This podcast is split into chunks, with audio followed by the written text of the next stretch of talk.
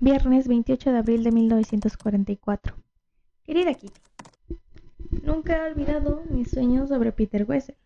Hoy mismo, al pensar en ello, siento su mejilla junto a la mía, dándome la sensación maravillosa de que todo es bueno. Con mi Peter de aquí, llego a veces a sentir lo mismo, pero nunca había sido con la misma fuerza. Hasta anoche cuando nos abrazamos en el diván como de costumbre. De repente, la pequeña Ana de todos los días se transformó y en su lugar apareció la segunda Ana. Esa que no es audaz ni chancera, sino que solo pide ser tierna y querer. Estaba enovillada junto a Eli Sintiendo la emoción apoderarse de mí, las lágrimas me subieron a los ojos. Una cayó sobre su overol, en tanto que la otra resbalaba a lo largo de mi nariz. ¿Lo habría notado él? Ningún movimiento lo traicionaba. ¿Tenía la misma emoción que yo? No dijo casi nada. ¿Se percataba de que tenía otra Ana ante sí? Estas preguntas quedan sin respuesta. A las ocho y media me levanté para ir a la ventana, donde siempre nos despedimos. Yo temblaba todavía. Seguía siendo la Ana dos cuando él se me acercó. Le eché los brazos al cuello y besé su mejilla y en el momento de besar la otra nuestros labios se encontraron y su boca se apretó en la mía. Presos de una especie de vértigo, nos estrechamos el uno contra el otro. Y nos besamos como si aquello jamás debiera cesar. Peter necesita ternura. La jovencita se ha revelado a él por primera vez en su vida. Por primera vez también él ha visto que la más traviesa de ellas oculta un corazón y puede transformarse tan pronto como se está solo a su lado. Por primera vez en su vida, él ha dado su amistad, se ha liberado. Nunca antes había tenido un amigo una amiga.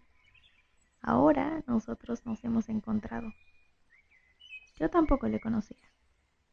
Jamás había tenido un confidente. Y ahí las consecuencias. Esta misma pregunta que no me abandona. ¿Está bien? ¿Está bien ceder tan ligero con la misma intensidad y el mismo deseo que Peter, tengo el derecho yo, una muchacha, de dejarme ir así. No hay más que una respuesta. Yo tenía ese deseo desde hace mucho tiempo. Me siento muy sola y por fin he podido consolarme. Por la mañana nos mantenemos como siempre. Muy bien, por la tarde, bastante bien, salvo algún raro desfallecimiento. Por la noche, el deseo del día entero se transforma y toma desquite, con el gozo y la dicha de todas las veces precedentes, ambos pensando nada más que el uno en el otro. Cada vez, tras el último beso, yo querría escapar, no mirarle más en los ojos, estar lejos, lejos de él en la oscuridad y sola. ¿Y dónde estoy después de haber bajado los catorce escalones? En la luz brutal, entre las risas y las preguntas de los otros, cuidando de no exteriorizarles nada. Mi corazón es aún demasiado sensible como para suprimir el golpe de una impresión tal como la de anoche. La pequeña Ana tierna es demasiado rara y no se deja casar tan fácilmente. Peter me ha emocionado más profundamente de lo que nunca lo había estado, salvo en sueños. Peter me ha agitado, me ha dado vuelta como un guante. Después de eso, no tengo derecho, como cualquier otra, de reencontrar el reposo necesario para situar de nuevo el fondo de mi ser. Oh, Peter, ¿qué has hecho de mí? ¿Qué quieres de mí? ¿En qué va a terminar esto? Ah. Con esta nueva experiencia empiezo a comprender a él y a sus dudas. Si yo fuera mayor y él me pidiera que me casase con él, ¿qué le diría? Sé honesta, Ana.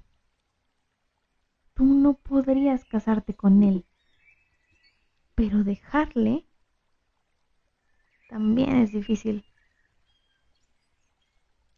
Peter tiene poco carácter todavía, demasiada poca voluntad, demasiado poco valor y fuerza moral.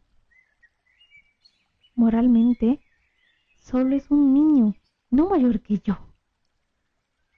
No pide más que la dicha y el apaciguamiento.